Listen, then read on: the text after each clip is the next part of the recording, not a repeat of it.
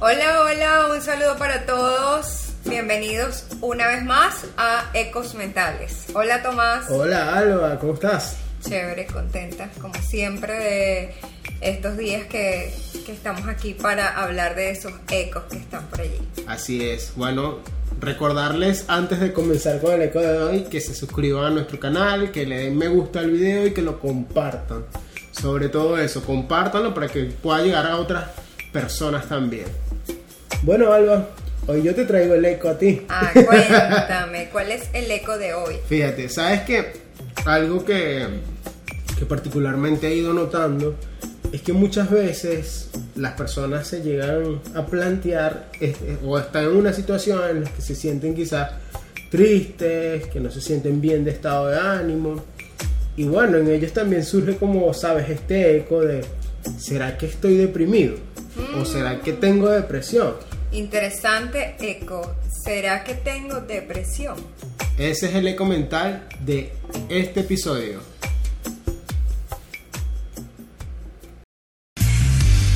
Ecos mentales. Lo que nadie habla, Las historias que se repiten. lo que resuena en tu mente, Lo que nos hace ruido. lo que no nos atrevemos a hablar. Voces que se escuchan, que resuenan. Acompáñanos en esta tertulia psicológica. Entre Tomás Montes. y Álvaro. Y Álvaro. Sí, Álvaro, entonces fíjate, este pasa mucho que en situaciones en las que las personas se sienten vulnerables, tristes, como bajas de en su estado de ánimo, entonces empieza a plantearse si realmente están en una situación en la que están tristes por situaciones específicas que estén viviendo o si realmente están pasando por un proceso de depresión. O empezando a hacer O una empezando. depresión. Sí. sí, siempre hay muchas dudas de esto, incluso miedos, miedos a, a vivir, ahorita que nombras la tristeza, miedo a vivir la emoción de la tristeza porque se piensa que se puede caer en depresión. Eh, bueno, primero quiero que aclaremos, Tomás, que la tristeza es una eh, emoción básica y, y toda emoción tiene una función. La tristeza no es la excepción, tiene su función. ¿Cuál es la función de la tristeza? Reflexionar, o sea, permitirme esos espacios de tristeza me van a ayudar a la introspección y a, a revisar ciertas cosas que, bueno, que toca, ya sea por alguna pérdida. Claro. eh, generalmente es atribuible a una pérdida o que no, no alcance algo también.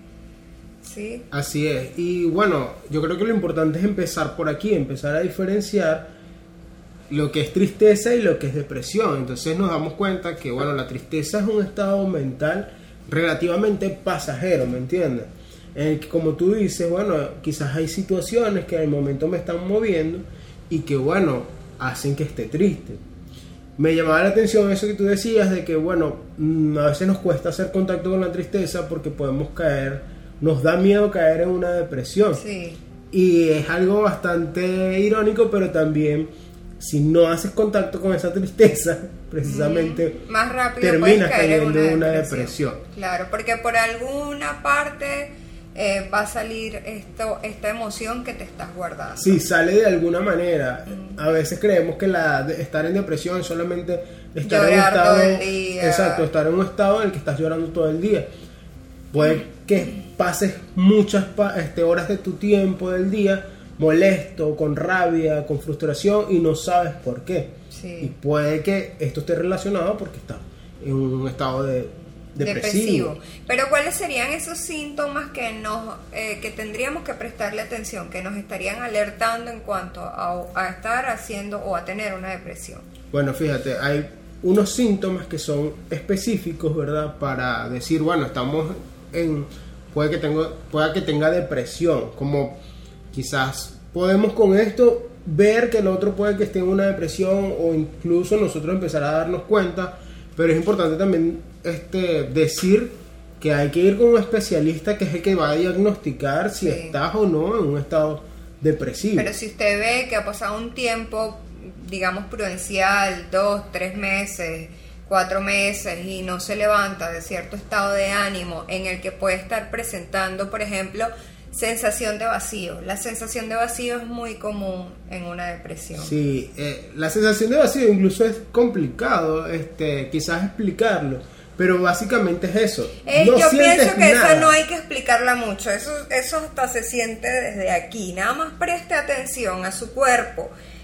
Sentir un hueco aquí o aquí, ya esa es la Sí, pecho o estómago son estómago. como este, los indicadores que Sí. de alerta. Otro, bueno, la disminución de la energía, ¿sabes? Empiezas a no Sentirte sentir, fatigado. a no sentir energía, sentirte cansado, incluso vas perdiendo el, este, esa energía o ese interés que tenía por realizar cosas que te gustaban. Exacto. Quizás si te gustaba algún deporte, de repente lo dejas de hacer porque Sí. simplemente no tienes el ánimo para hacerlo. ni ánimo ni sientes placer con nada. Este, se nota en eso, las actividades que antes quizás hacía con placer, ya no siento placer con nada, no quiero hacer nada.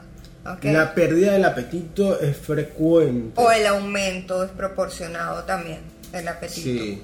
Eh, eh, bueno, hay personas que incluso mm, lo notan de inmediato porque, bueno, ¿qué pasa con que tengo demasiadas ganas de comer todo el tiempo y a veces lo confunden con ansiedad, ¿me entiendes? Y, y también es que puede que este sea otro indicador. Otro indicador, la falta de- del apetito sexual. Sí, muy Las importante. personas no tienen el deseo Disminuye mucho. de ninguna forma, ni siquiera en el ejercicio de, de autoestimulación, ni con su pareja, ¿me ¿entiendes? Entonces esto es otro indicador que es característico y que hay que también estar observándolo. Bueno, otro síntoma muy característico es el de las alteraciones del sueño. Tomás. Ese sueño que ya no es reparador, tú sientes que duermes pero te levantas igual con aquel sueño enterito, cansado, fatigado. O, o te cuesta dormir, uno te, o te cuesta dormir, o si duermes, entonces si eres una persona que te- venía con un sueño muy regular, es decir, que te acostabas y dormías quizás toda la noche, de repente te empiezas a despertar durante la noche, Sí. y lo que tú dices, entonces el sueño no se vuelve Sí, nada pero a, ve- reparador. a veces también se duerme todo el día y sientes todavía esa necesidad de seguir durmiendo. Ese sueño Parece no que el sueño nunca se acaba. Sí. Este, otra es la sensación de culpabilidad.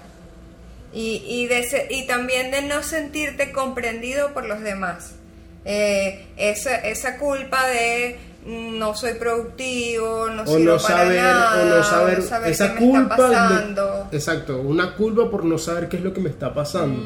Y fíjate, todos estos síntomas entonces empiezan, todos estos síntomas entonces empiezan a afectar y que haya un deterioro significativo en las relaciones sociales, en el trabajo, ya no te provoca ir al trabajo, no quieres, eh, evitas en lo posible ir, si estás estudiando no tienes energía para ir a la Además universidad. que influye mucho en la concentración también, entonces Sí. para realizar trabajos que requieran, la- el trabajo requiere concentración, cualquier actividad, ¿verdad? Pero en lo laboral empieza a afectarte mucho en ese sentido. Sí. Entonces, eh, atención con todos esos síntomas que tienen que ver con la depresión, si los está presentando tres, cuatro meses, bueno, ya es bueno que asista con un especialista que le ayude a, a revisar si realmente está transitando por ese estado.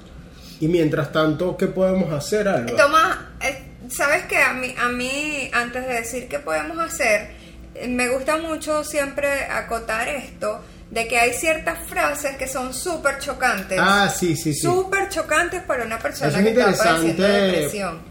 Mencionarlo, sobre todo para quienes están alrededor de una persona que está pasando este proceso, porque realmente choca y Sí. más que aportar a las personas, lo que hace es simplemente restarle. Una muy común es pon de tu parte. Esa es algo.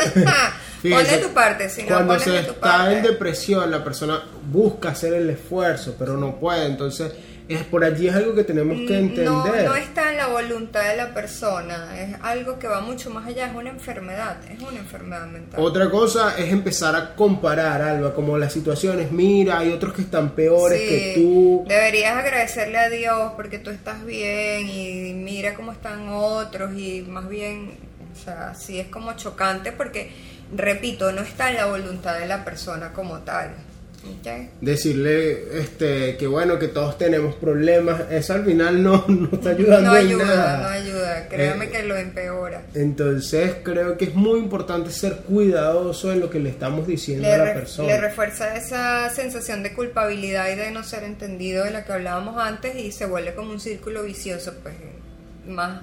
eh, eh, eh, además que estas personas, en el momento que estás padeciendo la depresión, tus pensamientos son así súper radicales y todo lo ves oscuro, Oscuro. todo lo ves gris, entonces bueno, no ayuda esto. ¿ok?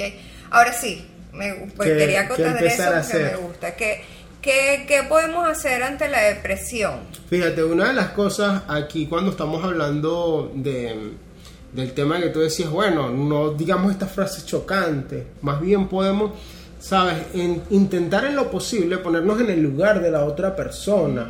Quizás desde, mira, quizás no, no puedo entender del todo porque es válido decirle a la otra persona, bueno, no me ha pasado, pero si entiendo tu malestar, ¿me entiendes? Saber y validar lo que siente. Validar. Que el otro, el otro sienta que hay alguien que está entendiendo o que por lo menos se pone en el lugar o hace el esfuerzo, ¿me entiendes? Sí, quizá Eso preguntarle cómo te puedo ayudar. Estar, Eh, que explorar sepa que desde allí. Y, y cómo, cómo ayudar. Sí, decirle, mira, es- sabes, estoy aquí, mm, quizás no tengo todas las herramientas, pero, sabes, el simple hecho de que la persona sepa que cuenta con alguien ya es bastante. Y definitivamente la depresión necesita intervención psicológica y psiquiátrica. Sí. Definitivamente. Entonces es importante el, tratamiento médico, psiquiátrico, sí. psiquiátrico, médico, de tal forma de que también va, va a hacer que el proceso sea, digamos, más llevadero, pienso Es que yo. yo no quiero tomar pastillas porque eso me va a volver adicto, dicen muchos. Bueno, no, son creencias no que, que a veces se tienen, que son muy erróneas y, y bueno, quizás es entendible que haya esa creencia porque hay mucha desinformación, pero eso no es así. Así es. Entonces más bien abrirse porque la idea es, bueno, que quizás esto, le estamos hablando quizás a una persona que está en depresión, quizás le estamos hablando a alguien que el día de mañana puede que se sienta en esa situación y sepa que, bueno, también el tratamiento médico es importante para este poder salir de ello. Y es psicológico, bueno, porque revisamos una serie de pensamientos que están, eh, digamos, contribuyendo más a la visión que está teniendo de las cosas y refuerza la depresión. Eh, eso es una de las cosas que trabajamos en cuanto a la depresión. Eh, yo, a mí me gusta mucho también el tema de abrirse a espacios de mm, contacto afectivo, o sea, sentir que el otro está allí, abrirte ese espacio, además de poder expresarles lo que sientes, un poco lo que decías, pero además hay un tema también en cuanto al eh, en la persona que no está en una depresión muy fuerte, quiero decir, pero por ejemplo que empieza a sentir este tipo de cosas, hay gente que se apoya en la asistencia social, en el apoyo social a otros. ¿Por qué?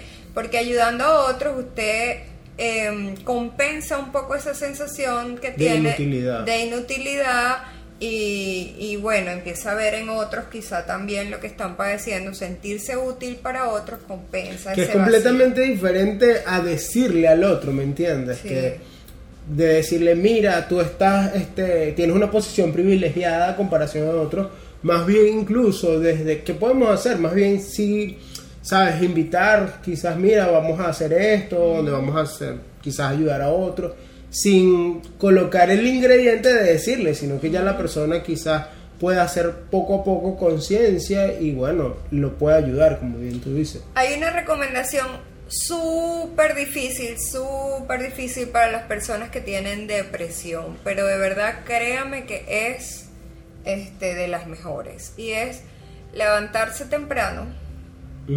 Yo sé que Que cuesta mucho. cuesta, claro. Levantarse temprano y tener una actividad física. O- Ojo, no estamos hablando que cuesta para la persona que está en depresión. Claro. Es importante que, que tomemos en cuenta esto. No es que nos cueste pararnos temprano, sino que para la persona que está en depresión es súper difícil pararse temprano. Quiere pasar todo el día durmiendo. Sí, pero o de repente hay unos que no, ¿verdad? Pero también cuesta. Y entonces levantarse temprano, planificar todo un día, pero sobre todo practicar una actividad física, le ayuda eh, a nivel también hormonal. Claro. Y, y empiezas a generar hormonas tipo placenteras, ¿no?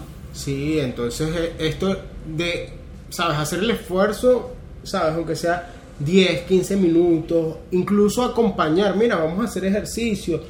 Quizás no van a, a tener una sesión completa de ejercicio, pero por lo menos 5, 10 minutos que actives tu cuerpo, Sí. ya va a haber una sensación diferente. Algo que también yo le invito mucho a la gente cuando está en depresión es a revisar qué otro tipo de actividades puede hacer que empiece a provocarle esa sensación de placer, Tomás, que ha perdido. Eh, Actividades que le generen placer. Sí, aunque Hacer una lista y aunque de no haya, sabes, que siempre hay a lo mejor a alguien que le guste hacer algo, ¿verdad? Y ya no siente ese deseo de hacerlo, pero hacer el esfuerzo de alguna manera de mantener la actividad. Mm. Quizás en el momento no lo va a hacer con gusto, a lo mejor no, no se va a sentir cómodo, pero en la medida de que vamos, sabes, tomando en cuenta cada una de estas cosas que vamos diciendo, cada cosa va aportando y haciendo el proceso más llevadero. Definitivamente. Entonces, bueno, hoy hablamos un poco acerca de la depresión y espero que entonces esto pueda ayudar a todos. Si siente que no puede con esto, pida ayuda inmediatamente. ¿Ok? Si no, Es muy importante. no tenga miedo a pedir ayuda, no, no se cierre a esa posibilidad de ir al psiquiatra, de ir al psicólogo, porque todo esto es para contribuir a su bienestar y poder salir de esto en la medida que sea posible. Así es, entonces bueno, gracias una vez más por estar allí, por el apoyo, por las personas que nos mandan sus mensajes mm, de recomendaciones, de sugerencias, de agrado, de desagrado.